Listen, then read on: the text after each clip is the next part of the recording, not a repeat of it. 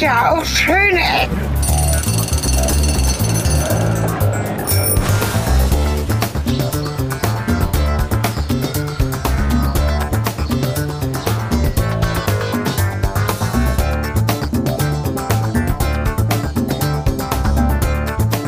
Hallo und willkommen zurück zu einer weiteren Folge Schöne Ecken. Auf der Rückfahrt aus äh, Dänemark hat Cornelis noch einen Zwischenstopp gemacht. Und zwar, weil wir beide uns in letzter Zeit mal über so Naherholung unterhalten haben.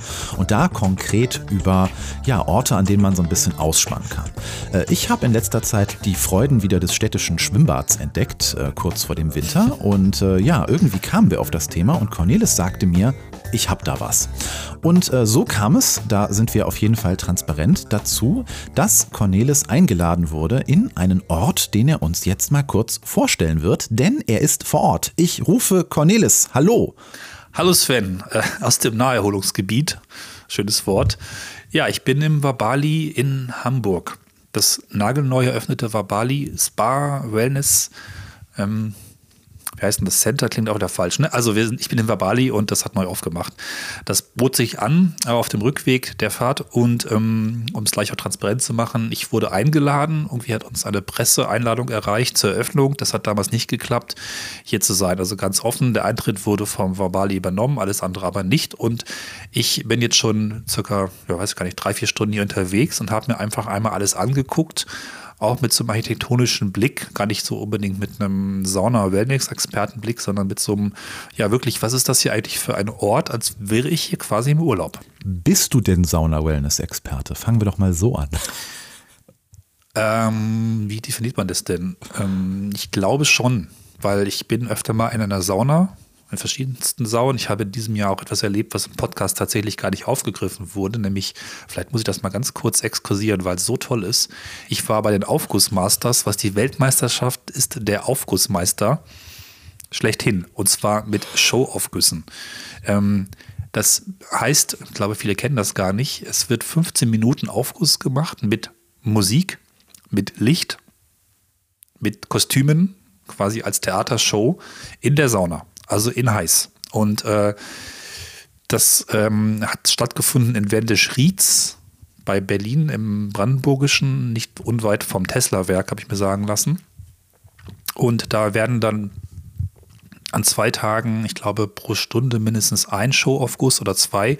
Also wirklich 20, 30 unterschiedlich hochgestaltete theaterartige Aufgüsse in der eigens dafür gebauten Theaterarena dort äh, in dem äh, Satana-Spa äh, werden aufgeführt. Und das ist halt eine eigene Kunstform für sich. Und jetzt darfst du entscheiden, ob ich Sauna-Experte bin. Ähm, ich habe gerade so viele Fragen unvorbereiteterweise, dass ich fürchte, wir müssten den Titel der Folge nochmal ändern und nur über Leute, die in Kostümen Saunaaufgüsse machen, reden. Aber ich fürchte, das wird den Rahmen der Folge sprengen. Wenn ihr mehr darüber erfahren wollt, schreibt es doch in die Kommentare, dann machen wir dazu eine Sonderfolge. Ich platze gerade vor äh, ja. Bildern in meinem Kopf mit Leuten, die in Dinosaurierkostümen heißes Zeug auf Steine schütten. Ähm, nee, das macht dich es gab einen Vulkan und äh, Kostüme von irgendwelchen äh, Sparta-Menschen und so. Waren das Kostüme oder waren die einfach nur nackt und eingeölt? Lassen wir das. Nee, die, die, die Saunameister trugen Kostüme. Der Rest war nackt und eingeölt. Die Egal. Bilder in meinem Kopf werden gerade zu muskulösen, eingeölten Dinosauriern. Kommen wir zurück zum eigentlichen Thema. Nee, äh, damit, hiermit verleihe ich dir feierlich äh, den äh, Orden des äh, Schöne Ecken äh, 50% Sauna-Experten. Du hast auf jeden Fall mehr gesehen als ich, weil meine Sauna-Experience beschränkt sich meistens darauf, dass ich, wenn es in Hotels, in denen ich verweile, eine Sauna gibt, ich dann tatsächlich ähm, schon mal zur Rezeption wackele, dort äh, einen äh, gequälten Blick aufsetze, wie so ein Hühnchen, was gerade von draußen im Regen reingekrochen kam und frage, ähm, könnte ich die Sauna benutzen? Und dann äh, wird die mir meistens angemacht und dann ist das auch oft so und das feiere ich dann sehr, dass das quasi eine ähm, gebundene Sauna ist. Das ist ein blödes Wort, das habe ich mir gerade live ausgedacht, aber das ist quasi so gedacht, dass du als äh, Zimmer also wenn du zu zweit auf dem Zimmer bist oder alleine auf dem Zimmer bist, dann ist das für den Moment deine Sauna und äh, die kannst du von innen abschließen. Da kommt niemand anders rein, weil äh, ich finde das beim Saunieren immer irgendwie total ungemütlich, wenn Leute ständig rein und rauskommen und wenn du dann draußen gerade dich nass machst oder auf der Liege liegst und ständig Leute rumwursteln und du aufpassen musst, dass deine Kopfhörer noch da sind, nachdem du sie nicht mit reinnehmen darfst und draußen auf der Liege liegen und du immer so einen Blick aus der Sauna ich bin ein komischer Mensch, das habt ihr festgestellt. Ich sauniere auf jeden Fall ganz gerne in trauter Alleinsamkeit oder Zweisamkeit äh, mit Menschen, die ich mag. Und äh, dann kann man sich auf den Modus operandi einigen. Und äh, um die lange Tangente zu schließen, ich bin dann natürlich auch für meine eigenen Aufgüsse verantwortlich und ich bin extrem schlecht da drin, weil mir mal jemand gesagt hat, ich kippe viel zu viel Zeug da drauf, aber ich liebe halt diese Aromen, die da drin sind. Deswegen kippe ich so jedes Mal, wenn ich da reingehe, eine ordentliche Kelle da drauf und mache die Luftfeuchtigkeit viel zu hoch, belastet damit meinen Kreislauf uh. und komme eigentlich unentspannter aus dem Scheiß raus, als ich reingehe. Also, Aber eigentlich fühle ich mich immer sehr gut danach. Hast du wieder 15 Dinge angesprochen, die wir da, glaube ich, auch noch drei Folgen eigentlich nach sich ziehen müssten. Zunächst mal ähm, Hotelsauen, nee. Also wenn Sauna, nicht Hotelsauna, ist so ein bisschen mein äh, Ergebnis, aber das liegt nur daran, dass es meistens technisch ganz schlecht gemacht ist. Äh, alle Hotelsaunen, die ich erlebt habe, die waren entweder nicht an und deswegen wurden sie angeschaltet und brauchten ewig, um warm zu werden, oder waren schon aus, weil ich spät abends gekommen bin und waren schon gar nicht mehr so warm, wie sie hätten sein sollen. Viel zu teuer und es gab keine guten Aufküsse, die jemand macht, der es kann und kein Konzept. Und zum Thema zu viel, es gibt nicht zu viel. Man kann so viel draufkippen, wie man möchte. Es wird einfach wärmer und das ist eine Kunstform für sich. Also besonders heiße Aufgüsse gibt es natürlich auch und da werden ganze Eimer und Banjazweige auf äh, dem Saunaofen ähm, vergossen, sagt man das so, also aufgegossen und es wird dann eben schön warm. Und genau das äh, wird auch hier vor Ort gemacht. Also es gibt sehr viele Aufguss-Shows, ähm, Experten und verschiedenste Formen von Aufgüssen. Ne? Also das ist schon auch eine Welt für sich nochmal. Also mir hat mal jemand gesagt, dass die hohe Luftfeuchtigkeit stellenweise schlecht für die Atemwege sein kann, aber da bin ich, äh, du bist ja der Sauna-Experte, wie wir eben festgestellt haben, deswegen sage ich jetzt einfach mal, okay, dann habe ich ja doch alles richtig gemacht. Noch kurz äh, ja. zu deinem Einwand. Äh, ich kann über die Hotelsaunen, in denen ich bisher war, wirklich nur Gutes sagen. Die werden immer nur angestellt, wenn jemand fragt, dann brauchen die eine Stunde, um warm zu werden und danach äh, muss man auch Bescheid sagen, dass sie wieder ausgemacht werden, um Energie zu sparen. Und die waren immer heiß genug genug. Also ich war auch mal in so einer richtig äh, teuren äh, Profi-Sauna mit allem drum und dran und da habe ich jetzt keinen großen Unterschied gemerkt. Ähm, die Aromen, die die da hatten, waren hervorragend. Also ich fand die immer gut. Und ja, wie gesagt, die waren heiß und gut und ich kann mich da null beschweren. Die waren sauber, die Handtücher waren toll, da gab es Äpfel, da gab es äh, wunderbare Getränke, die man sich nehmen konnte. Und wichtigster Punkt, in allen Hotels, in denen ich das bisher in Anspruch genommen habe, waren sie umsonst. Da waren sie quasi für alle Gäste mhm. einfach auf Anfrage im Zimmerpreis enthalten. Und ich bin jetzt nicht in Fünf-Sterne-Luxushotels äh, auf Businessreisen unterwegs, wenn ich das anfügen darf. Na gut, ähm, aber vielleicht sollten wir zurückkommen auf das Thema. Lustigerweise ist das hier in äh, Hamburg, das war Bali eigentlich, man könnte jetzt frech sagen, auch ein Hotelsauna, weil es das erste war Bali Spa mit Hotel ist, aber das stimmt nicht ganz, weil die Sauna ist, glaube ich, nochmal, äh, weiß ich nicht, 40 mal größer als jede andere Hotelsauna. Ja, aber wo bin ich hier eigentlich und warum bin ich hier? Ähm, ich habe das sehr lange auf der Liste gehabt, mal das war Bali zu besuchen. Und ich kannte es vor allem aus Berlin. Da hast du vielleicht auch von gehört, wobei es gibt noch eins in Düsseldorf, vielleicht erreichen dich da mehr. Ähm, Genau, das kenne ja, ich mehr Mundpropaganda. weil das ist vor gar nicht allzu langer Zeit, äh, so ein, zwei Jahre vor der Pandemie gebaut worden. Und ähm, da hatte es mich mal hinverschlagen, dann aber haben äußere Umstände dafür gesorgt, äh, dass es leider dann doch nicht zustande gekommen ist. Ah ja, du warst also nie in Bali. Nee, leider nicht. Also ähm, liebe Hörerschaft, ich weiß, dass das gerade so klingt, als wenn wir irgendwie Werbung für Wabali machen wollen, aber es ist wirklich äh, ein, ein, ein Koinzidenz, den wir hier haben, weil einfach äh, Cornelis sich, wie gesagt, dafür interessiert von sich aus und ich einfach mal über ja sowas reden wollte. Einfach weil man in letzter Zeit ja nicht mehr so viel wegfährt und man irgendwie diese Momente braucht, wo man mal außerhalb der eigenen Wohnung entspannen kann. Ja. Genau, das ist auch das, was ich gehört habe, dass das Ganze echt wie Reisen ist. Ähm das ist in Berlin, glaube ich, auch so inszeniert so ein bisschen. Wie gesagt, ich war da noch nicht, aber ich habe davon gehört, dass man einen sehr langen äh, Gang lang läuft, so, so eine Art von, wie nennt man denn das eigentlich, wenn man also auch, äh, das Thema ist ja Bali, balinesisch offensichtlich. Mhm. Und da gibt es wohl auch so äh, überdachte was ist das Wort, Laubengänge oder sowas, also um zum Beispiel zum Strandhaus zu kommen oder zum Hotel.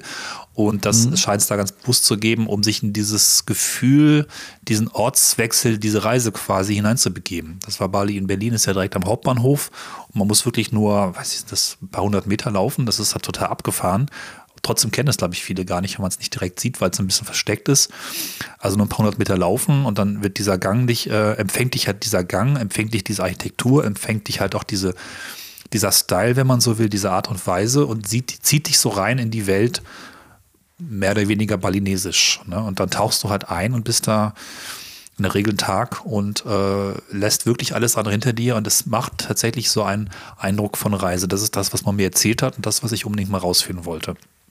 Und dann in Hamburg direkt praktisch auf dem Rückweg lag, bin ich hier eingekehrt. Genau, und das war der Part quasi, der mich da zu diesem Podcast inspiriert hat, weil, wie gesagt, eingangs, äh, wir suchen in letzter Zeit öfter mal ein äh, Bad in der Nähe im Emsland auf, nämlich genau genommen das Bad in Lingen, das Linus. Und ähm, da ist es auch sehr schön gemacht, dass die eben mit Bepflanzungen und ganz geschickten ähm, ja, äh, Sichtschützen es quasi hinkriegen, dass man, wenn man im Außenbereich des Beckens da unterwegs ist, man so eine ganz kleine andere Weltstimmung kriegt durch äh, ein paar Pflanzen. Und das ist wirklich nicht viel, aber ich schätze das immer sehr, wenn sich ein Ort ähm, nicht nur die reine Dienstleistung des Saunierens oder der Massage oder der, der Wellness auf die Fahne schreibt, sondern auch versucht, einen eben für äh, ein paar Momente im Alltag an einen völlig anderen Ort durch Architektur, durch Inneneinrichtung und durch geschickte Ausnutzung von ja, Raum und äh, Möglichkeiten, ähm, ja, eben diesen Mini-Urlaub zu geben und einen, einen anderen Ort zu versetzen. Ja, so dann,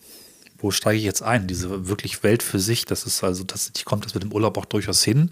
Es gibt jetzt in Hamburg nicht diesen langen, langen Gang, aber man kommt eben diese wundervolle Eingangshalle, in der ich jetzt so gerade sitze, rein, hat schon das Gefühl, oh, ich bin irgendwie, ich bin irgendwie woanders. Ne? Also das hat schon so viel Textur, so viel Details, so viel, es hat auch eine Opulenz an, an Artefakten, könnte man sagen, an, an Objekten. Also es gibt halt, äh, wir werden es auch noch genau besprechen oder ich werde es dann genau erzählen, aber überall hängen Dinge rum, die, die wirken irgendwie echt, sage ich mal so. Und dann geht es durch so einen kurzen, äh, auch so ähnlichen äh, Gang wiederum in den eigentlichen Umkleidebereichen, dann eben in die Therme, die auch, glaube ich, ähm, es gibt zwar viele, viele Saunen, 70 Stück sind es, glaube ich, aber es ist halt mehr als eine Saunalandschaft, weil es einfach noch viele Bereiche gibt zum Abhängen. Es gibt natürlich auch ein tolles Restaurantkonzept und einen riesigen Pool draußen und riesige Flächen. Ähm, es ist halt nicht so direkt Sauna-Wellness-Landschaft, sondern irgendwie wirklich auch wieder so ein Daseinsort, ne? so ein Ort zum Abhängen, ähm, zum, zum Hinreisen. Und das ist das auf jeden Fall, was ich, was ich so sehr schnell auch für mich gefunden habe und ähm, dann angefangen habe, diesen Ort so zu erkunden. Ich habe mich dann also auch wirklich erstmal erstmal ein bisschen verwirrt, kommt man so an. Es gibt zwar irgendwie einen Plan, der ist aber gar nicht so, so ein bisschen wie so ein Freizeitpark. Ne? Du musst erstmal irgendwie diese hand, handgefertigte Zeichnung irgendwie parsen und verstehen, aha, das ist hier und das ist da und das ist dort. Gibt auch wenig Schilder. Es lädt also auch dazu ein, erstmal sich umzuschauen und herauszufinden, wo bin ich hier und was gibt es hier eigentlich? Wo ist eine Treppe? Das Ganze ist auf zwei Ebenen und äh, wo geht's raus, wo geht's rein, was steht draußen eigentlich noch rum und was ist da hinten in der Ecke eigentlich noch für, für, ein, für eine seltsame, was ist das, äh, Pagode oder sowas? Das ist chinesisch, ne? Also so lauter lustige Dinge und das hat wirklich, jetzt in den drei, vier Stunden habe ich es mal so eben geschafft, einmal überall rumzukommen. Habe natürlich auch ein paar Zeremonien besucht. So eine Kaffeezeremonie war ziemlich toll mit, mit Kaffeebohnen sich einreiben und ziemlich schmutzig machen und wieder sauber machen. Ähm, ein paar Aufgüsse. Okay, das, das, this escalated quickly, wie ja. man so schön sagt. Ich dachte gerade an eine Kaffeetrinkzeremonie, war bei einer asiatischen Teezeremonie und dann sagtest du was von Einreiben und dann habe ich meinem Kopf verboten, weiter Bilder zu zeichnen. Ach so. Na gut, also das ähm, wurde mir gleich beim Eingang empfohlen, die Kaffeezeremonie zu buchen und das ist eben tatsächlich äh, Teil des Konzepts, sich da statt mit Öl mit Kaffee einzureiben. Warum nicht? Hm. Ja. Interessant. Ja, wo du gerade sagtest, Freizeitpark, ich musste schmunzeln, weil du hast mir eben ein Bild von der Halle, in der du da sitzt, geschickt. Und ähm, da, ich musste zuerst wirklich an so ein ähm, ja, Hotel auf Bali denken. Ich habe einen guten Freund, der tatsächlich in seiner äh, oder früher sehr häufig mit seiner Familie nach Bali geflogen ist. Und ich habe noch so dezente Erinnerungen an die Hotelarchitektur, die es dort gab. Und für einen Moment dachte ich echt so, wow, krass. Ja. Äh, dann aber hat mein Hirn irgendwie gedacht, aber irgendwas ist da so Freizeitparkmäßig. Und dann entdeckte mein, äh, mein Auge die beiden Drehkreuze, mhm. die man so aus Freizeitpark Achterbahnen und sowas kennt, die da halt mitten im Raum stehen. Und plötzlich dachte ich, okay, ja, jetzt plötzlich macht mein Hirn daraus so einen Freizeitpark-Charme-Ambiente. Weil wer mal im Phantasialand war, äh, zum Beispiel, jetzt mal ein Beispiel, was mir jetzt stilistisch jetzt ein wenig daran erinnert, äh, ist da äh, das Hotel, was, ähm, ich glaube, es heißt Matamba?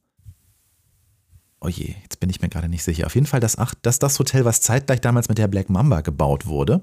Das ist das afrikanisch ähm, angehauchte Hotel. Und da erinnert mich die äh, Inneneinrichtung ein wenig mit ihren Holzschnitzereien und den langen äh, Lampen, die so von, äh, ich glaube, es sind Bambusstreben, die drumrum sind. Ne, ich kann es nicht genau auf dem Foto erkennen, das musst du gleich nochmal beschreiben. Ähm, das erinnert mich sehr daran. Und ich mag irgendwie diesen Charme des, des Fremden wohligen in näheren Reichweite irgendwie.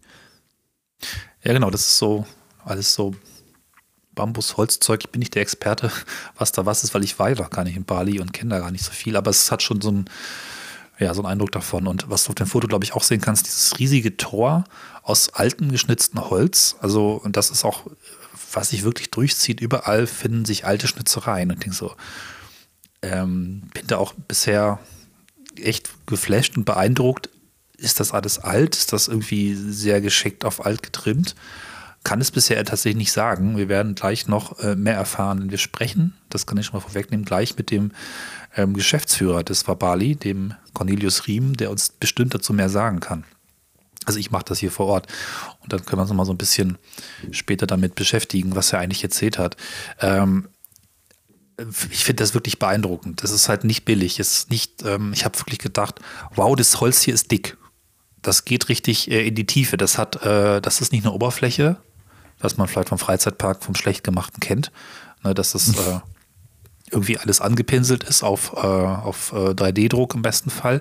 Hier ist es wirklich altes Holz oder alte Gemälde oder alte Bilderrahmen. Gut, die Möbel sind natürlich neu und das Gebäude offensichtlich selber auch, aber diese Artefakte, so würde ich es nennen, sind durchgängig und davon einfach hunderte von, von Gegenständen, von Einrichtungsgegenständen, die einfach dieses durchaus nur eine Erdung machen Richtung eben Asien, Richtung Bali und so, ja, so eine Verknüpfung schaffen. Vielleicht bei den Bildern ist ja auch dieser, diese Pagode, habe ich es genannt, draußen das ist schon ziemlich krass, äh, was das einfach auch an, ich nenne es mal, glaubwürdige Architektur mitbringt. Wie authentisch das ist, darf dann wer anders entscheiden, der schon mal da war. Aber für mich ist das einfach glaubwürdig. Gut inszeniert, wenn man so will. Mhm. Ja, ich gucke mir gerade die anderen Fotos an, die du mir geschickt hast. Die findet ihr auch in, den, äh, in der Showbeschreibung auf schöne-ecken.de oder in eurem Podcatcher. Ähm, ja, also das ist schon das ist mehr als nur so Prop, sage ich jetzt mal so von der Anmutung her. Ich kann es natürlich nicht anfassen, wie so häufig ja. in letzter Zeit bin ich leider nicht vor Ort, aber auf den Fotos okay. zumindest wirkt es sehr, sehr ja. stimmungsvoll, ja. Also es ist auch eine Art und Weise, ich würde sagen, ist natürlich gemacht, es ist gestaltet, es ist auch natürlich künstlich, es, es muss künstlich sein, denn vor zwei, drei Jahren stand an der Stelle nichts, da war da eine Wiese, es ist also nicht das kann nicht authentisch sein, aber es ist gleichzeitig liebevoll, dicht und nicht beliebig und nicht, nicht, äh, nicht nur auf den Effekt ausgebaut, sondern, na gut, es ist am Ende schon Effekt, aber es ist auch, finde ich, mehr als das. Es ist, naja, vielleicht ganzheitlich, ne? Also, jetzt klingt es wie Werbung, aber das sind Worte, die mir durch den Sinn kommen, die ich nicht aus einem Prospekt vorlese. Ne?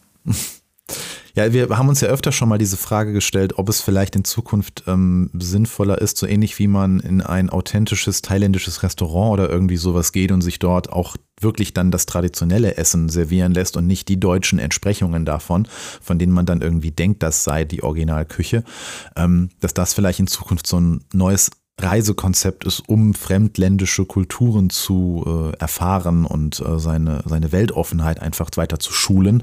Ob nicht auch solche Mikrouniversen, die dann aus der jeweiligen Kultur herausgenommen werden ähm, und dann einfach ja, in den jeweiligen anderen Tourismus interessierten Ländern vor Ort gebaut werden, ob sowas nicht ein Punkt sein kann, um das Reisen in Zukunft ja nicht mehr so für jede Kleinigkeit notwendig zu machen. Ja.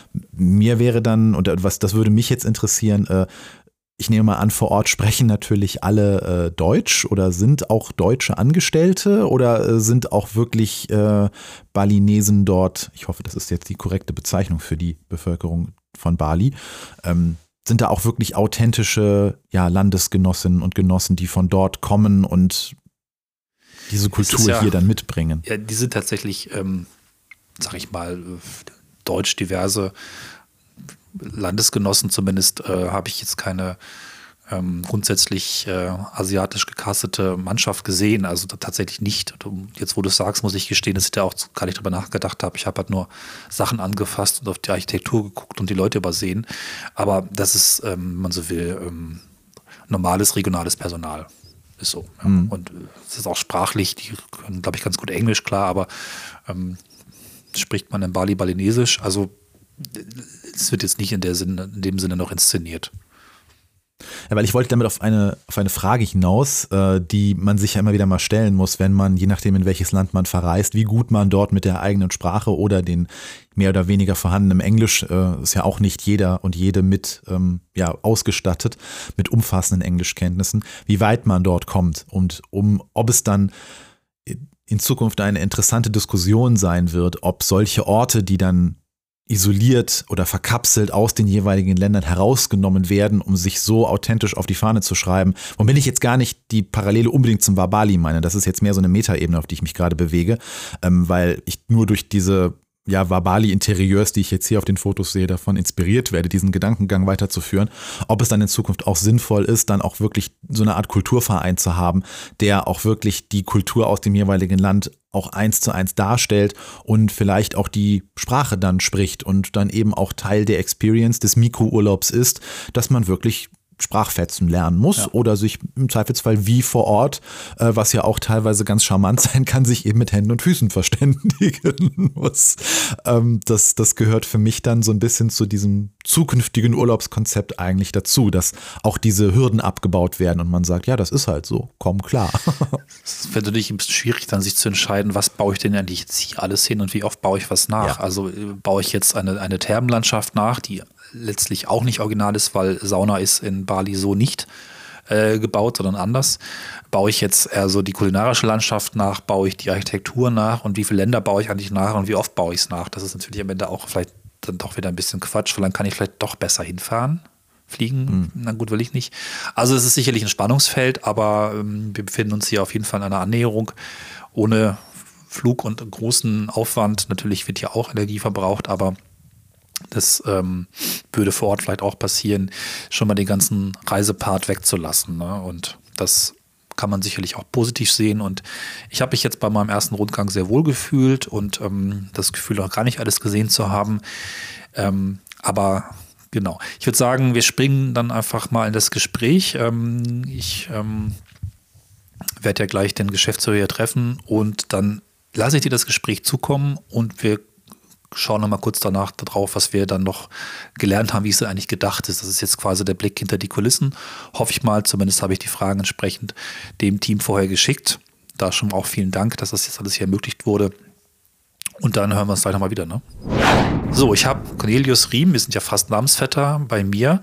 Stell dich doch mal kurz vor, ähm, was hat dich dazu geführt oder wie ist deine Biografie, hier ähm, Geschäftsführer des Verbali Spa zu werden? Ja, ich bin Cornelius Riem, äh, bin 46 Jahre alt, bin der Geschäftsführer hier in Hamburg und auch in Berlin. Arbeite schon seit boah, über 25 Jahren in der Branche, habe ursprünglich BWL studiert und habe dann schon als Student in der Sauna gearbeitet und bin dann da in der Branche so ein bisschen hängen geblieben. Was ist denn die Idee vom Babali? Also man merkt schon, das Konzept ist irgendwie ferne Welten nach Hamburg holen und so. Also genau. was hat euch hier bewogen, das so zu bauen? Es ist im Kern, dass wir einen Ort schaffen wollten, wo Leute einfach gerne sind, wo sympathische Menschen äh, zusammen eine gute Zeit verbringen können.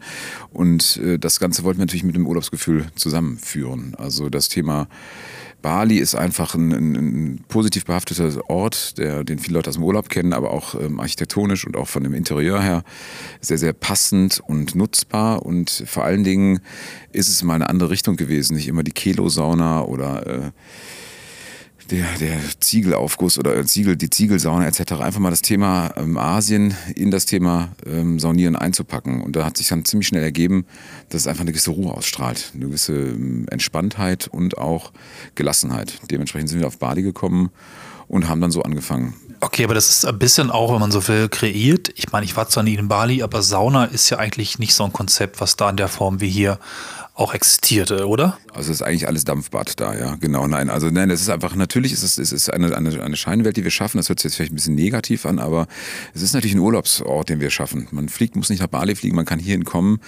Das Wetter in Deutschland ist natürlich dann nicht wie auf Bali und ähm, die Umgebung auch nicht überall so.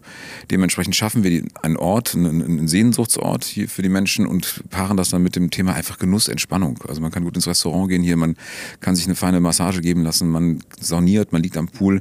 Jeder findet da seinen, seinen Platz, seinen Ort, sein, das, was er tun möchte. Also ja, das, das passt ja auch ganz gut dazu, dass es irgendwie eine Reise ist, ob es jetzt ein mhm. Tag, eine Woche oder egal wie lange ist, eine Woche vielleicht nicht, aber ähm, eine, eine, eine Reise in eine opulente, andere Welt, in die man so eintauchen kann, oder? Ja, vor allen Dingen ist uns wichtig, dass wir eben die Menschen zu sich zurückbringen möchten. Also das ist nicht, das, das soll nicht Ablenkung sein. Man soll immer was entdecken können, man soll neue, neue, neue Wege finden. Wir haben auch wenig Wegleitsysteme etc., dass man einfach mal wie im Urlaub einfach die Chance hat, was ist denn da noch, was kann ich da noch entdecken? Aber nichtsdestotrotz ist es ja halt wirklich auf ein persönlich, man soll es zurückziehen können. Also wirklich, das ist jetzt ein bisschen abgedroschen, aber eine hektische äh, Großstadt. Hier kommt man an, hier, hier ist Freundlichkeit, hier ist Gelassenheit, hier ist Ruhe und dementsprechend auch keine Eventaufgüsse oder sowas. Soll alles ruhig, entspannt entspannt sein. Eher mildere Aufgüsse, damit es eben nicht in die, in, das, in die Richtung geht, dass man irgendwie den Weißbieraufguss sucht oder den, den, was so alles gibt. Hat alles seine Daseinsberechtigung, aber dadurch haben wir auch ein gewisses Klientel, was wir anziehen. Ähm, und dementsprechend ist die Atmosphäre in der Anlage einfach entspannt. Ja, das stimmt. Also eine gute Sauna schafft das ja in sich schon, den Stress hinter sich zu lassen, den Alltag zu vergessen. Genau und einfach zu entspannen. Aber im Bali ist das ja quasi auf elf gedreht, ne? dieses Rauskommen und dieses Entspannen. Genau, das ist aber immer, das, die Frage ist natürlich auch, wie sich Gäste verhalten und dementsprechend schaffen wir es, glaube ich, durch die, die, die, Art und Weise, wie wir es kreieren, wie wir es aufstellen, wie es architektonisch hergerichtet ist, aber auch wie unsere Mitarbeiter und Mitarbeiterinnen agieren, einfach ein Ort, ähm, ja, wo man einfach gerne ist und auch miteinander gerne sein kann. Also, und das ist irgendwie es sind halt viele Menschen verschiedenster Herkunft oder verschiedenster Bildungsgruppen halt hier und trotzdem können die alle miteinander entspannt in der Sauna sitzen und den Tag genießen. Ja, für mich macht Sauna die Menschen irgendwie auch gleicher. Ne? Also wenn Kleidung und äh, auch der Status, der sich dadurch ausdrückt, wegfallen. Also wenn der Geschäftsführer und der Bademeister nichts gegen die Bademeister quasi nebeneinander sitzen und nicht mehr so verschieden sind wie draußen, dann genau. hat das einfach einen totalen Reiz. Und ähm, genau. ja, das führt irgendwie zu der Frage, die ich hier noch auf der Liste habe. Gibt es halt irgendwie eine, eine Story, eine Geschichte, die ihr erzählen wollt, die die Leute halt genau auch in dieses Mindset reinholt? Habt ihr euch da was überlegt? Also es ist bei uns halt nicht so, dass wir jetzt irgendwie einen Businessplan gemacht haben und gesagt haben, wo können wir hier am besten irgendwie möglichst viel Geld verdienen und die Leute herlocken. Wir haben wirklich irgendwie überlegt für uns, was, was wünschen wir uns denn? Was möchten wir denn machen? Und so haben wir mit der, wir machen das ja schon ziemlich lange. Wir haben angefangen mit ganz normalen Thermalbädern, ähm, machen dann das Thema Bali ist dann aufgepoppt, weil das, da haben wir dann einfach angefangen, uns einen Ort zu suchen, wo, wo, fühlen, wo fühlen wir uns denn wohl? Wo gehen wir denn gerne mit unseren Freunden? Was zeigen wir unseren Freunden gerne? Und äh, wo sind wir einfach stolz drauf. Und dementsprechend ist das Thema so entstanden. Und dann haben wir immer mehr Einrichtungen und, und äh, architektonische ähm, Bauwerke, das Bauwerk ist das falsche Wort, aber hier so, wie nennt man das denn, diese Einrichtungsgegenstände und die Verbau- und Bauteile gefunden, die einfach dann gut zu uns passen und dann da haben wir da gespielt, weil wir bauen das Ding ja auch nicht aus der Retorte. Wir, wir, wir basteln da was und dann geht's halt, wir bauen das grund, grundsätzlich auf und dann fangen wir an es einzurichten und dann ist es auch extrem schwierig, sowas zu machen, weil heutige Unternehmen ist, machen ein Loch in die Wand, müssen genau wissen, wie groß das ist und wir holen die Bauteile ja wirklich auf Bali. Das sind ja wirklich überwiegend ähm, ja, Abrisshäuser oder Dinge, die noch verwendet, äh, noch verwendet wurden, beziehungsweise neuen Objekten weichen müssen und die kaufen wir ab und verbauen die dann hier. Es gibt natürlich auch Dinge, die auf Auftragsarbeiten sind oder die neu auf alt gemacht wurde. Aber viele Dinge sind wirklich Dinge, die wirklich wie, ja, weggeschmissen worden wären. Ja, das hat mich tatsächlich überrascht, dass überall, wenn man so will, Artefakte rumstehen oder Fundstücke wie in einem Museum. Ne? Hier ein altes Fenster oder mhm. ein altes, eine alte ja, Truhe oder so. Das, das wird auch in zehn Jahren noch, noch gut aussehen, weil es eigentlich schon von vornherein eigentlich alt ist oder alt war und schon hier so entsprechend eingebaut wurde und von euch dafür ausgesucht wurde. Also nicht per se super schick ist, aber gleichzeitig diese, dieses Alter mitbringt. Das Konzept dahinter ist auch so ein bisschen, dass man, ähm, wir haben das Thema Japan auch mal gehabt, ähm, in einem anderen Objekt, aber wenn dann ein Kratzer auf dem Lacktisch ist, dann sieht er einfach nicht mehr gut aus. Hier ist es was anderes. Das ist ein bisschen used, das ist okay, wenn es nicht dreckig ist, sondern einfach nur ein bisschen gebraucht aussieht. Das gibt einen gewissen Charme, weil es dann nicht, nicht zu steril aussieht. Und die ganzen Farben, die ganze Farbwelt, die wir haben, die lädt auch einfach dazu ein, mal ein bisschen irgendwie runterzukommen. Und auch, da ist das auch nicht schlimm, wenn da mal ein Kränzchen auf dem Tisch ist. Es wirkt sympathisch. Wie auf Bali halt. Ja, genau, das hat irgendwie Tiefe und Textur, wenn man so will. Also, mhm. Ich glaube, das klappt nicht immer. Man will immer alles anfassen, ne? Das stimmt. Du hast es schon so gesagt, ne? oft sind es Oberflächen und nach kurzer Zeit kann man die gleich wieder neu machen. Aber wie seid ihr dazu gekommen, einfach jetzt aus Bali diese Fundstücke einzubauen? Oder zu finden? Äh, ja, das ist entstanden. Also wie gesagt, ähm, wir, wir, fanden einfach, dass das Thema, nachdem wir das Neptunbad in Köln gemacht hatten, das war so eher das, das ähm, japanische Thema, wollten wir weg davon rücken, dass es so clean auswirkt. Und dann haben wir einfach begonnen, sind wir auf die Reise gegangen und dann waren auch äh, Leute von uns auf Bali und haben das wirklich übernommen. Und auch die, das, die ganze Anlage ist ja im groben Sinne so konzipiert, dass man das ein bisschen als so ein, so ein ja, balinesisches Dorf ähm, empfinden kann. Das heißt, der Pool außen ist das zentrale Thema oder innen, das schmiegt sich so um den Pool herum. Man hat Dinge, wo man dann durchs Dorf wandert, die Saunadorf draußen nochmal was hüttenartig ange, angelegt ist. In der Mitte gibt es dann diese große Kiefer. Ähm, so ist das entstanden einfach damals. Wir, wir wollten einen Ort kreieren, der das Urlaubsgefühl ganz stark nach vorne bringt und dann hier einfach nach, nach, nach Europa passt. Was sind jetzt die Highlights hier? Das war Bali in Hamburg. Was unterscheidet die Anlage zum Beispiel von Berlin oder Düsseldorf, die ja schon etwas länger existieren? Ich würde sagen, dass jeder Standort natürlich seine, sein, sein ja, besonderes Merkmal hat. Das ist natürlich Berlin, ist ähm, einfach mitten in der Innenstadt, würde ich sagen. Das sind die besonderen Dinge. Da ist es 200 Meter vom Hauptbahnhof entfernt und hat, man hat trotzdem das Gefühl, dass man ähm, nirgendwo ist. Hier würde ich eher sagen, es ist ein bisschen vor den Toren Hamburgs und da hat man diesen Naturschwimmteich, den wir sonst noch nirgendwo haben, dass man einfach daran, der wird in ein paar Jahren auch wirklich, das wird äh, anwirken wie ein wirklicher Naturteich mit Schilf umrandet und man schwimmt irgendwo weiß ich nicht, also wenn man durch, durch Bali durchs Reisfeld schwimmen quasi. Äh, Im Haus an sich würde ich sagen, jede Sauna ist ein eigenes Highlight. Also man hat, äh, das, das kommt immer auf das persönliche Empfinden an. Ich persönlich sitze am liebsten in der Seesauna und gucke auf diesen Teich. Aber die Panoramasauna mit der Abendstimmung ist auch super. Die Kerzensauna, wo die Meditationsaufgüsse stattfinden. Ich könnte jetzt nicht sagen, dass das das Ding ist. Das Gesamtkonzept ist hier halt einzigartig. Wir haben noch ein Hotel dabei, das haben wir in den anderen Anlagen nicht. Das erfreut sich auch größter Beliebtheit, weil man einfach das Wochenende hier abschalten kann. Und das Ganze ist jetzt schon eine Erfolgsgeschichte. Welche Herausforderungen gab es denn beim Bau bzw. bei der Einrichtung der ja wirklich sehr krassen und nicht ähm, einfach zu bauenden Anlage? Also ganz klar, das die Ukraine-Krise, dann Corona, alles, alles hat mit reingespielt, Lieferengpässe, Ausfälle von Bauarbeitern. Ähm, wir haben aber ganz entspannt, also wir wollten ja wesentlich früher fertig sein, aber wir vertreten da eher die Meinung, ähm, mach's lieber gut und ein bisschen langsamer, weil auch wenn du die ganzen Handwerker zu sehr stresst und unter Druck setzt, entstehen Fehler und die, ähm, die gehen dann an einem vorbei und hat man später viel, viel mehr Ärger. Aber definitiv, wir hatten auch Probleme, dass wir Material nicht bekommen haben und dann ganze Bautrupps ausgefallen sind. Wir haben einen ganzen eigenen Bautrupp, das sind circa 20 Leute, die uns gewissenhaft zur Seite stehen. Die machen das auch sehr, sehr gut, gerade wenn es am Schluss losgeht mit den Einbauten etc. Da sind wir sehr froh, dass wir die haben, aber das war also eine der schwierigsten Bauphasen, die wir in unserer Geschichte hinter uns haben. Aber es geht, glaube ich, jedem so, der gerade baut. Ja, und gibt es da auch technische Highlights, die ihr hier zum ersten Mal umsetzen konntet? Ja, also wir haben. Jetzt zum Beispiel beim Thema Energieverbrauch, aktuelles Thema. Genau, wir haben natürlich jetzt, Dämmung etc. ist nach höchstem Standard. Aber wir haben ein eigenes BHKW haben wir hier. Ähm, Wärmerückgewinnung haben wir, also die Abluft der Sauna wird genutzt, um das Haus zu, zu heizen. Das ist alles schon äh, auf höchstem Niveau was. Wir haben die Poolabdeckung, das hört sich immer so simpel an, aber es ist auch ein Riesenformat. Da kommt abends ein Riesending hoch, wird drüber gefahren, weil da auch sonst extrem viel Energie verschwendet wird. Das Ganze wird mit 100% Ökostrom betrieben. In anderen Anstandorten haben wir noch Fernwärme. Äh, hier haben wir leider nur Gas und Strom. Wir müssen mal gucken, wie das halt so wird. Aber da agieren wir jetzt ja gerade auch schon ein bisschen mit, dass wir eben da den, dem Aufruf der Bundesregierung gefolgt sind und da jetzt schon eine einzelne Saunen zumachen, äh, weil wir einfach genug Kapazität haben. Das ist aber nicht, um Geld zu sparen, das ist einfach dafür da, um einfach Gas zu sparen, mit der Hoffnung, dass wir da eben nicht im Winter ein Problem bekommen. Da müssen wir halt gucken.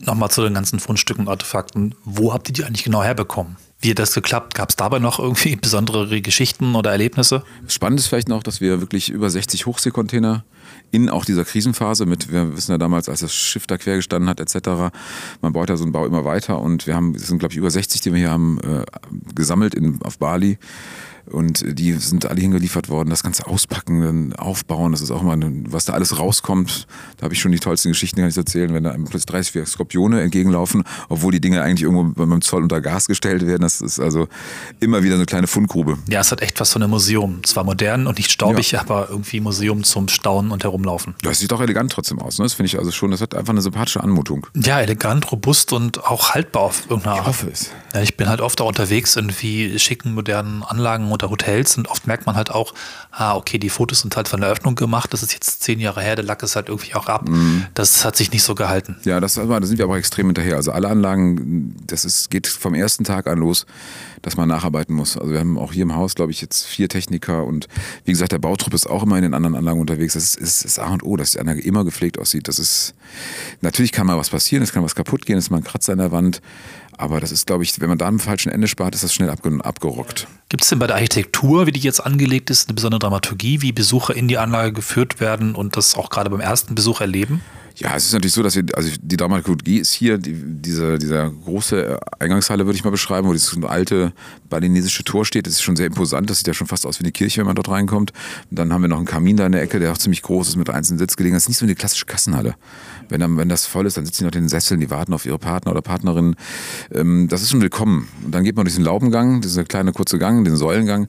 Da entflieht man dann so ein bisschen im Alter, kommt dann in einer anderen Welt an. Und wenn man dann noch weiter im Sommer nach draußen geht, dieser extrem große Außenbereich, wo auch die liegen dann, das sind auch sehr hochwertige Läden von Dedon auch alles zum Beispiel. Das sind jetzt nicht so wie in den anderen Schwimmbädern Plastik liegen oder sowas, sondern teure, hochwertige liegen mit Auflagen und dann auch wenn wir dann mal genug Mitarbeiter haben, auch im Service am Platz, dass man also wirklich auch sich quasi gar nicht bewegen muss. Man kann es natürlich machen. Dramaturgie ist eigentlich entdecken und entspannen, auf sich besinnen, zurückziehen, aber trotzdem ein bisschen, ja, ein bisschen Lust haben, neue Dinge zu sehen, auszuprobieren. Ja, genau wie vorhin schon gesagt, das war gleich für mich eine andere Welt, auch jetzt mit der Kaffeezeremonie, die ich sofort als erstes gemacht habe. Und das war einfach so ein Entdecken und Spaß haben an jeder Ecke. Ganz großartig. Mhm. Das ist eine Typfrage, das mag ja nicht jeder. Das ist so, das merken wir haben auch Kritik, dass wir mehr ausstellen sollten.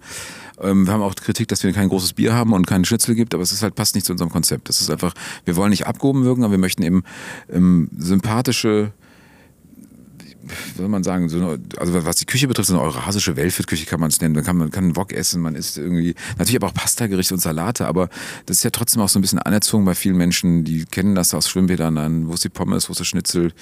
Ähm, ich will mein großes Weizen trinken, ist ja so ganz klassisch in der Sauna, das gibt's halt hier nur klein und ähm, das ist so, das ist eine Welt, die wir schaffen, wo man auch die Leute dazu begleitet, neue Dinge auszuprobieren, das aber auch ähm, empathisch wirkt, nett wirkt und aber auch so, äh, insgesamt im, im Konzept zusammen funktioniert. Ja, total. Man merkt beim Konzept, dass es mit Herz gemacht ist. Also klar, das ist nicht billig, aber es fühlt sich auch nicht so an, als wäre alles nur aufs Geld verdienen optimiert bis aufs letzte Quäntchen. Ja, absolut. Das ist auch das, ist auch das Nachhaltigste, würde ich sagen. Also wenn, wenn man das, es gibt, ich sage mal, es sind drei Faktoren, die man bedienen muss. Das ist äh, der Gast, der Mitarbeiter und der Inhaber. Wenn man einen der drei vergisst, dann funktioniert es halt nicht. Und dementsprechend muss man auch, wo man das Geld wie rausholt und äh, wie man agiert, ist das halt auch total wichtig, dass Mitarbeiter vernünftig behandelt werden, dass, dass der Gast eben nicht geschröpft wird. Und äh, wenn man den, aber den Geschäftsführer, den Inhaber vergisst, funktioniert es halt auch nicht, weil wir sind natürlich dafür da, dass, jemand, dass, dass wir Geld verdienen, aber da haben wir auch einen langen Atem. Also es ist jetzt nicht so, dass das sofort funktionieren muss. Und wir sind auf einem sehr, sehr guten Weg. Das ist die Rekordanlage, die wir bis jetzt haben, von den Besucherzahlen her zur Eröffnung. Ähm, da sind wir total begeistert, waren ein bisschen unsicher mit Linde etc., aber ähm, der Standort ist spitze und äh, es kommen auch viele ausländische Gäste schon aus Dänemark und Schweden und wir sind gerade am Anfang. Also wir haben noch nicht viel, viel Werbung gemacht. Wir legen viel mehr Wert auf die Mund-zu-Mund-Propaganda. Wir haben natürlich ein bisschen Werbung gemacht, aber äh, die Menschen, die jetzt hier sind, die sind begeistert, die erzählen das ihren Freunden weiter und das ist die beste Werbung, die man kreieren kann. Ja, also, hast du total recht. Also bei mir ist es so, dass ich ganz viel vom Vabali in Berlin gehört habe, jetzt von Bekannten und das auch, ja, ich habe das wirklich als gutes Zeichen empfunden, dass mir da auch Leute empfehlen und ich gar nicht, also Werbung habe ich, glaube ich, gar nie wahrgenommen. Und bei mir ist das so, dass ich eigentlich sogar ein sparsamer Mensch bin, wenn etwas mit Liebe gemacht ist, wenn das total rockt, sagen wir mal so, dann gebe ich auch gerne einfach ein bisschen mehr Geld aus und würdige das auch und äh, habe für mich da einfach eine Erinnerung, die ich erzeuge. Ja, man muss schon, da muss schon was dahinter stehen, dass man auch das Gefühl hat, das Geld, was ich ausgebe, habe ich auch gut angelegt. Und wenn man hier wirklich entspannt rausgeht, eine gute Zeit hat, auch mal ein bisschen wirklich abschalten konnte, genießen konnte, ist das der Geld einfach wert. Ich meine, viele Menschen geben sehr viel Geld für irgendwas aus. Zigaretten, Alkohol, weiß ich was, und für die Gesundheit halt ziemlich wenig. Und gerade wenn man auch so die mentale Gesundheit betrachtet, dass man einfach mal eine Auszeit braucht, das sehen ja viele gar nicht. Kein Problem, ich kann das alles machen, äh, funktioniert schon. Das bringt einem Power zurück hier, wenn man einfach mal hier war. Manche brauchen diesen Ort. Es gibt genauso wie viele, es gibt Studenten, die können zu Hause gut lernen und es gibt Studenten, die müssen in die Uni gehen. Und manchmal ist dann in so einer Anlage so zum richtig runterkommen, entspannen. Man könnte sich auch zu Hause auf die Couch stehen, äh, legen und ein Buch lesen. Aber es ist halt schöner, noch einfacher, wenn man das so ein bisschen angeleitet hier tut, weil man einfach die Umgebung hat, die, das Angebot. Dann geht man meistens mit, Akku, mit dem Akku voll wieder nach Hause. Na klar, am Ende ist es halt ein Wochenendtrip. Und das sogar letztlich nachhaltiger, weil eine Reise mit dem Flugzeug kurz, äh, was weiß ich wohin, das braucht wesentlich mehr Ressourcen ich habe mir das auch sofort gedacht, als ich im Hauptbereich hier im großen Becken geschwommen bin, so, hey, cool, ich bin im Urlaub. Ja, diesen Blickwinkel meinst du, wenn man da vom Rücken nach oben in die Galerie guckt und die Laterne nennen wir es, ja, ja, genau. Ja, da gibt es viele Orte, wo man, wo man auch wirklich, man kann Weite sehen, man kann aber auch nah was erkennen. Also es ist immer so ein bisschen, kommt auch mal Geschmack an, wenn man hat, wenn man hinten, wir haben an dem Außenteich auch so eine kleine, ähm, so einen kleinen Tempel stehen, da kann man auch drin liegen, das ist Wahnsinn, da kommt man sich vor, als gehört einem die Anlage. Das ist also auch so, da gibt es ganz viele, man hat, man findet alles, man kann irgendwo liegen, wo man ein bisschen schauen kann, wo man auch ein bisschen Trubel beobachten kann. Man findet auch totale Rückzugsorte, wo man niemanden trifft.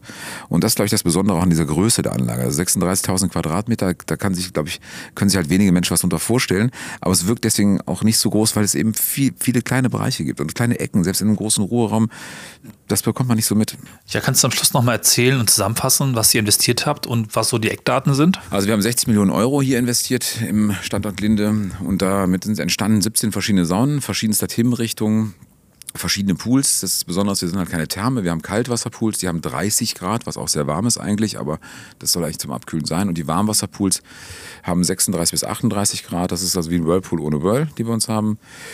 Ähm, ja, das ganze, die ganze Fläche ist 36.000 Quadratmeter groß. Ähm, ich glaube, über, über 500 Liegen haben wir hier von Dedon stehen. Ähm, ja, wie gesagt, Ruheräume, zig verschiedene Ruheräume, die kann ich gar nicht genau titulieren, wie viele es sind. Wir haben drei verschiedene Dampfbäder, wir haben einen kleinen Darmbereich auch. Das heißt, die Menschen und die Damen, die ähm, sich ähm, ja, zurückziehen möchten, haben auch eine eigene Sauna, ein eigenes Dampfbad, einen eigenen kleinen Ruhebereich. Dann Hotel mit, mit 78 Zimmern noch dazu. Das ist so, glaube ich, das, was, was so die 16 Millionen Euro umschreibt. Ja, cool. Also ich kann wirklich nur empfehlen, kommt mal vorbei. Am besten hier mit Hotel, bucht euch ein Wochenende, weil ich habe schon gemerkt, dass ein Tag gar nicht ausreicht, alles zu entdecken und auch wirklich ähm, ja, zu, zu genießen, was es so gibt. Ja, die Zimmer sind auch super schön gestaltet. Hast du schon eins gesehen oder noch gar nicht? Muss ich gleich mal eins zeigen. Wir haben auch Schrammbetten zum Beispiel. Das ist einer der deutschen Top-Hersteller für Betten. Also hier schläft man wirklich wie ein kleines Baby. Ähm, kann ich gleich nochmal zeigen. Und ähm, das ist auch, die sind einfach individuell gestaltet, auch ein bisschen balinesisch, ähm, aber auch edel, trotzdem sympathisch. Also jetzt nicht clean, sondern kann ich gleich mal kannst du einmal reingucken. Das, das ist schon spannend. Wir hatten das im Sommer bei Folgen im Mai, wo ich in Spanien war, habe ich das den Begriff irgendwie statt Sehenswürdigkeiten Seins oder Daseinswürdigkeiten ähm, gibt mir ausgedacht oder gefunden, Orte, also an denen man gerne einfach für den Ort sein möchte, um da zu entspannen und da zu sein. Nicht zum Abhaken, sondern wirklich zum genießen. Ja, ist noch ein Adults Only hier, würde ich mal sagen. Das ist noch vielleicht spannend. Also wir lassen Kinder erst ab zwölf Jahre rein, weil das ja auch ein Markt mittlerweile, beziehungsweise es gibt viele Familien, wo die Kinder auch schon wirklich Wellness erfahren sind. Aber da haben wir es auf zwölf Jahre gelegt, weil es ist halt, wir schließen keine Kinder, also Kleinkinder aus oder sowas alles, aber es ist halt nicht der richtige Ort für, für Kleinstkinder. Das ist einfach so, weil wenn man, wenn ein Kind schreit oder planschen möchte, das äh, muss ich auch ganz klar als Familienvater sagen, da muss man dann in ein Freizeitbad gehen und hier ist wirklich Ruhe angesagt, Entspannung und dementsprechend das Hotel sowohl als aber auch die Wellnessanlage kinderfrei, beziehungsweise ab einem gewissen Alter, wo sie sich einfach darauf, auf, darauf einlassen können. Ja, danke für das Gespräch. Ich weiß, du musst weiter. Hier die ganze Zeit gehen schon Feuermelder an und laufen Dinge schief. Ähm, vielen Dank für die Einladung, für das Gespräch. Bis dann. Gerne. So, wir sind zurück äh, im Gespräch mit Sven. Du hast das Interview gehört und, glaube ich, nochmal ein paar neue Eindrücke und Sichtweisen bekommen. Ja, äh, es ist, ich finde es immer sehr ähm, interessant, wenn sich wirklich Geschäftsführer von solchen Anlagen dazu äh, bereit erklären, ähm, in Gesprächen mit Podcastern zu gehen. Ähm, ich, ich fand seine Aussage zwischendurch ein bisschen süß, wo er meinte, ja, Mund-zu-Mund-Propaganda ist wichtig für uns. Oder eben auch Podcasts. Äh, so gesehen können wir unsere Hörerschaft natürlich jetzt nicht davon befreien, dass das hier natürlich in gewisser Weise für das war Bali in Hamburg oder sei es auch woanders äh, eine, eine, ein wahrscheinlich doch am Ende positiver Gesamteindruck ist. Ähm, dass äh, wir uns ist nur wie gesagt wichtig, dass ihr versteht, dass das hier nicht ein bezahlter Podcast von Wabali ist, sondern dass das ja eine aus uns herausgeborene Interessensbekundung ähm, ist, die zufällig sich im Wabali quasi dann bar gebrochen hat. Ähm, genau. Ja, nee, ich fand das sehr interessant. Ich fand auch schön, dass er so transparente Dinge gesagt hat, wie äh, was das, was die Anlage gekostet hat. Das ist ja durchaus ein Fakt, den man oft mal mit, der, mit dem längeren Haken aus der Nase von Leuten ziehen muss. Ähm, spannend so auch die die, ja, die, die, die kleinen Details. Im Grunde hat es ja meine Vermutung aus unserem Vorgespräch bestätigt, ähm, dass da wirklich die Idee war, einen Ort zu schaffen, der von woanders quasi ein Lebensgefühl an ja, den hiesigen Ort transportiert, was ähm, vielleicht wirklich für manche eine Urlaubsreise ersparen kann und damit natürlich äh, unser aller CO2-Footprint etwas reduziert. Ähm, interessant fand ich, dass Sachen wie, ähm, also dass wirklich Originalartefakte aus Bali importiert wurden und das auch scheinbar gar nicht so wenig. Äh, ich habe auf den Bildern, da kannst du wahrscheinlich mehr zu sagen, ähm, viele Sachen gesehen, die halt für mich auch so wie halt in so Freizeitparks wie Artefakte halt aussehen. Ich weiß, dass das Phantasialand zum Beispiel ähm, ja damals original chinesische Pagoden gebaut hat, äh, die immer noch als die größte ähm, Ansammlung authentischer asiatischer Gebäude in Europa außerhalb von Asiens irgendwie gelten. Und sowas finde ich dann immer spannender, als mir ähm, ja reine Museen anzugucken, wo sowas ist, sondern das Ganze in, einem, in einer authentischen Umgebung irgendwie zu sehen. Äh, sieht man vor Ort denn zum Beispiel solche ähm, Plaketten, dass man sich irgendwo mal auch durchlesen kann, was das jeweils ist? Also, wo wir gerade beim Museumsaspekt sind? Nee, tatsächlich nicht. Das ist auch das, was mich zumindest ähm, ähm, erst irritiert hat, dass ich nicht genau sagen konnte, was ist denn das hier eigentlich? Also ich habe tatsächlich mhm. Interesse gehabt, mehr über, weiß ich nicht, äh, es gibt da noch so ein, also verschiedene Einbauten, die sicherlich auch mal was gewesen sind vor Ort. Er sagt ja auch, das sind halt Abrissprojekte gewesen. Das, ja, weiß nicht, ob das schade ist, ob man sich das noch wünschen dürfte. Also tatsächlich hätte ich gerne mal eine Führung, wo was herkommt und was das mal war. Das erschließt sich so mhm. nicht, muss man sagen. Ne? So. Ja, also vor allem so Sachen wie dieser Pagodenbau, den wir jetzt immer so wahrscheinlich fälschlicherweise als Pagode bezeichnen, der da im Garten steht. Da würde mich wirklich interessieren, ob der, also ob der eines der Dinge war, die in diesen Containern waren. Das kann ich natürlich jetzt rückwirkend nicht mehr in das Interview äh, einfriemeln, äh, aber äh, dafür hätte ich vor Ort sein müssen. Ging leider nicht, liebe Zuhörerschaft. Deswegen, äh, ja, nee, ähm, interessant. Also einfach ja. nur zu hören, äh, auch mal die Perspektive, wie so ein Ort entsteht, auch die Gedankenweise, die ich sehr nachvollziehbar finde, ähm, auf diese Patina bewusst zu setzen, die wir ja oft, wenn wir vor Ort irgendwo sind, loben, ne, wenn wir sagen, so hier wurde mal bewusst Patina erzeugt oder wenn wir von diesen Aussichtstürmen auf unserer Dänemark-Tour äh, gesprochen haben, äh, wo dann ganz bewusst auf Rost gesetzt wird, der sich entwickeln darf und der nicht eben gehindert wird, daran zu entstehen.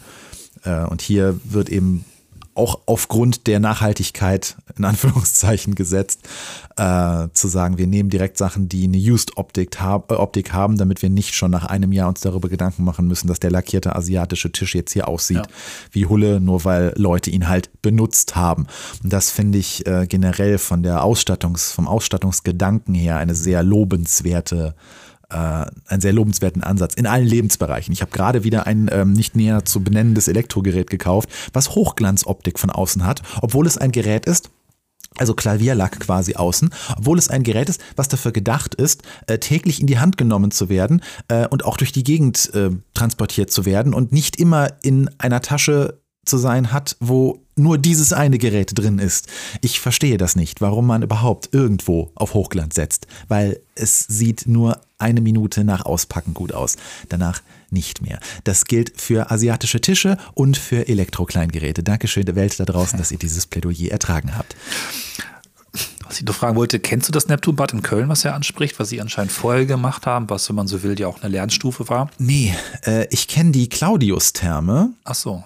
Aber nicht das Neptunbad. Ähm, die Claudius-Therme, da ähm, habe ich das ein oder andere Mal tatsächlich verweilt und schätze die auch sehr, weil die am richtigen Tag geschickt gebucht, recht ruhig ist und ähm, auch einen schönen Außenbereich hat und man da wirklich einen sehr schönen Nachmittag verbringen kann, zumal die oben wirklich eine ähm, nicht ganz so überkandidelte, aber gute Gastronomie haben, wo man auch sich gemütlich raussetzen kann und ich mag tatsächlich, wenn das in einer gewissen Weise überschaubar ist. Und das ist die Claudius-Therme sehr. Mhm. Ähm, das Neptunbad sagt mir persönlich jetzt ehrlich gesagt nichts. Ja. Also das äh, hat er erzählt, dass es dann das Japan-Konzept war, aber anscheinend vielleicht mit weniger echten Artefakten aufgebaut. Hier steckt dann quasi nochmal, also bei den Verbali Geschichten gefühlt einfach nochmal eine Schippe mehr drin, natürlich auch mehr Geld, aber ich habe auch das Gefühl, und ich finde, man merkt, dass mehr, mehr, mehr Wille, mehr, mehr Perfektionismus und auch ein Extrameile gehen. Das sagt er so, das war aber auch etwas, was ich vorher auch schon so empfunden habe, was nicht nur ähm, Konzept oder nicht nur Marketing ist, sondern ich glaube auch, dass da viele Menschen auch wirklich viel Herzblut investiert haben, natürlich auch Geld, aber beides zusammen ergibt eben dann auch was durchaus Besonderes. Ne? Das ist jetzt wieder mein Empfinden und auch etwas, was, was nicht alltäglich ist, finde ich. Ne? Also gibt es ja eben auch so und so. Ja. Ich habe, während du gerade gesprochen hast, mal das Neptunbad recherchiert und stellte fest, dass das ein historisches Bad in Köln ist, das tatsächlich seit 1912 existiert und eines der ersten neuzeitlichen Badeanstalten im äh, einem Kölner Stadtteil war. Also eines, was eben nicht äh, im klassischen Sinne irgendwie war, was auch immer das jetzt bedeutet. Live-Recherche sei Dank kann ich das jetzt nicht so vertiefen. Ähm, ja, und äh, auch Teil dieser Live-Recherche war gerade, dass äh, die besagte Claudius-Therme, die ich eben kurz erwähnte, ebenfalls äh, von derselben Firma betrieben wird, die auch das Wabali Ach, betreibt. Okay, also wir haben hier eine Art äh, Saunierungs-Wellness-Bad-Kartell, wenn man es in einem humoristischen äh, auf eine humoristische Weise ausdrücken möchte. Okay, insofern habe ich gerade eben äh, einen Bart derselben Firma empfohlen. es wird schwierig da draußen, euch noch glaubwürdig zu machen, dass wir das hier aus freien Stücken machen, oder? Vielleicht hat es auch natürlich Attraktivität oder Anziehungskraft, wenn Dinge, wenn Dinge gut gemacht sind. Ich meine, wir haben ja auch über Freizeitparks gesprochen, da gibt es ja auch einfach schöne, die, die man gern besucht und wenn die gleichen Macher an anderen Stellen auch wirken. Ich weiß nicht, ich finde, man merkt das manchmal. Man merkt es ja auch bei Filmen und anderen Medien, wenn dann ein Team dahinter steckt, was, was sich eingeschwungen hat, was Bock hat, was auch seine Stärken kennt und auch wiederum eben, ich habe es eben schon genannt, Lerneffekte mitnimmt. Was soll's? Dann darf man es auch vielleicht mal toll finden. Es sind immer noch Menschen, die es machen, finde ich. Und ähm, nicht alles, was in dem Geld steckt, ist deswegen automatisch schlecht, sondern ganz im Gegenteil. Ja, Manchmal das ist, ist auch einfach gut. Das ist ein guter Punkt. Man hat ja heutzutage wirklich so einen, so einen, so einen Drang, irgendwie alles, was man irgendwie an kommerziellen Dingen gut findet, gleich, äh, da muss der Relativierungspanda irgendwie aus dem Käfig geholt werden, der dann ein wenig mit den Armen fuchtelt und äh, auf süß macht und sagt, nein, nein, ich meine das wirklich ehrlich. Ähm, aber das ist ein guter Punkt, den du gerade meintest, äh, wo, also ich kann über die Claudius-Temme wirklich nur Gutes sagen. Und das spricht dann einfach dafür, dass hier ja Betreiber am Werk sind, die scheinbar wissen, was sie tun und auch wissen, wie man Anlagen pflegt und wissen, dass man eben ja wie man eine gute Zeit macht. Wir können ja mal kurz, ähm, ich habe ich hab, ich hab nämlich gerade äh, mal nach den Preisen recherchiert. Also Stand 2022 kostet eine Tageskarte im Wabali in Hamburg ähm, 41,50 Euro. Das ist äh, ungefähr so viel, wie man auch für einen Tag Freizeitpark äh, ja. bezahlt. Ähm, das finde ich für einen Tagesurlaub im Rahmen. Ähm, was ich jetzt leider gerade nicht finde, ist äh, so eine, eine Kombi-Geschichte mit Hotel, um mal so ein Gefühl dafür zu kriegen, was kostet eigentlich so ein Wochenende, was man da verbringen möchte. Das finde ich immer schade, wenn das entweder zu versteckt ist oder wenn man es gar nicht findet. Ich finde es zumindest gerade gar nicht. Liebes Wabali, wenn es das irgendwo gibt, ich habe es leider nicht gefunden. Hier gibt es nur Kom Kontingente an Tageskarten. Aber ähm, ja, schön wären natürlich solche Angebote, wo man sich quasi auch ein Wochenende buchen kann und sowas, um wirklich so einen Kurzurlaub zu machen. Weil ich, ich für meinen Teil, wenn ich in Freizeitparks fahre, ich bevorzuge es immer sehr, eine Übernachtung am besten in einem Themenhotel im Freizeitpark zu haben, weil mich das genau diese Nacht der, der Transition, du beschriebst das gerade eben so schön, diesen Säulengang, den man eingerichtet hat, um in diese Urlaubsstimmung zu kommen. Und ich finde, ähm, das ist ähnlich so, wenn man mal eine Nacht woanders einfach übernachtet. Das, das gibt so ein Reset im Kopf äh, wenn man am nächsten Morgen dann quasi in einem Ort über, erwacht, den man am Tag zuvor kennengelernt hat und dieses Frische nochmal da reingehen und reinkommen, das genieße ich in Freizeitparks tatsächlich immer sehr, gerade weil ich ein Mensch bin, der einfach nicht die Zeit hat, so viele ausufernde Urlaube im Jahr zu machen, wo man sich irgendwie zwei, drei Wochen irgendwo äh, in ein Hotel einmietet. Da fehlt mir schlicht und ergreifend die, die Zeit und oft auch so ein bisschen ähm, die finanzielle Lust zu, möchte ich mal sagen, was das teilweise an Kosten aufruft. Langer Monolog, tut mir leid. Äh, worauf ich hinaus wollte, ist, äh, ja, ähm, ich weiß gar nicht mehr, worauf ich hinaus wollte. Genau, ich wollte mir die Preise angucken und wollte mal einfach ein Gefühl dafür kriegen, äh, was das so ja. bringt. Also ich fand die Preise auch fair, die sind einer Wochenende ein bisschen teurer, aber gut sei es drum. Ähm, wenn ich darauf schaue, dass unsere lokale städtische Sauna, die sehr gut ist, äh, hier in, in, Göttingen auch schon 20 Euro kostet für nur drei Stunden, dann ist es ehrlich gesagt ein fairer Preis und ähm, es ist auf jeden Fall günstiger und man könnte auch fast sagen, es ermöglicht etwas für Menschen, die sich eben keinen, keinen teuren Urlaub leisten können oder wollen. Am Ende zahlt man eben dann doch nur mit der Familie weiß ich nicht, 200 Euro und jeder Urlaub wäre teurer und weniger nachhaltig. Ich denke, das kann man dann vielleicht auch positiv mitnehmen. Pro-Tipp so ein bisschen, ich war an einem Mittwoch da. Das war total schön, weil es wirklich nicht so voll war. Und ähm, wenn ihr das so einrichten könnt, das lohnt sich durchaus dann einfach in, in der Woche zu sein. Aber natürlich, wenn es das Wochenende sein muss, dann geht es eben nicht anders, dann wird es auch voller sein. Und das ist das auch, was ich auch zumindest aus Berlin gehört habe, dass es dann doch oft auch sehr voll ist. Und ob das euch gefällt, müsst ihr einfach mal gucken. Ansonsten vielleicht noch ein bisschen Fazit und Kritik. Also mir hat das alles sehr viel Spaß gemacht. Ich fand das sehr, sehr angenehm. Auch, auch Duft ist vielleicht noch so ein Thema. Es riecht halt überall auch schon so anders nach Räucherstäbchen und so. Auch ähm, auf der Tonebene passiert ein bisschen viel. Die einzige Kritik, die ich so ein bisschen mitgeben würde als ÖPNV-Mensch, man kommt zwar hin, aber man muss halt irgendwie ähm, U-Bahn fahren und dann nochmal in einen Bus einsteigen. Geht alles. Ähm, dann noch ein Stückchen zu Fuß laufen übrigens. Alles okay. Aber da hat natürlich so ein Babali äh, Berlin direkt am Hauptbahnhof einen Vorteil. Und er hat es auch selbst angesprochen, dass der Standort so ein bisschen ich weiß nicht mehr, suboptimal ist er vielleicht nicht, aber man kommt eben nicht so leicht hin. Das ist am Ende auch eigentlich auch egal, wenn man dann sowieso da längere Zeit bleibt, dann, dann nimmt man eben die Anfahrt mit in Kauf. Und auch jeder Flug wäre aufwendiger. Insofern ist das vielleicht auch nur eine kleine Kritik. Man kommt halt letztlich schon noch hin. Ja, damit hätten wir doch einen kleinen Kurzurlaub im Podcast gemacht. Und äh, ja, interessante Einblicke, auch mal über andere Perspektiven, nämlich über die Macher einer solchen Anlage geboten. Ja. Und äh, ja, schreibt uns doch einfach mal, ob ihr äh, mehr an solchen Einblicken in solche Anlagen auch mal ein wenig hinter die Kulissen interessiert äh, seid. Wir hatten da ja durchaus mal das ein oder andere in Planung und sind dann an den jeweiligen äh, Möglichkeiten gescheitert, die uns äh, die jeweiligen Betreiber leider in den, also die großen Steine, die uns da in den Weg gelegt wurden. Ähm, dazu vielleicht mal an anderer Stelle mehr. Aber äh, ja, äh, wie immer, sehr äh, sind wir an eurem Feedback interessiert, ob euch auch solche Themen interessieren. Ganz genau. Feedback uns, äh, füttert uns und bleibt dabei, wenn es wieder heißt, äh, willkommen und zurück zu schöne Ecken. Bis dann, bis bald, macht's gut und tschüss. Bis dahin. Tschüss.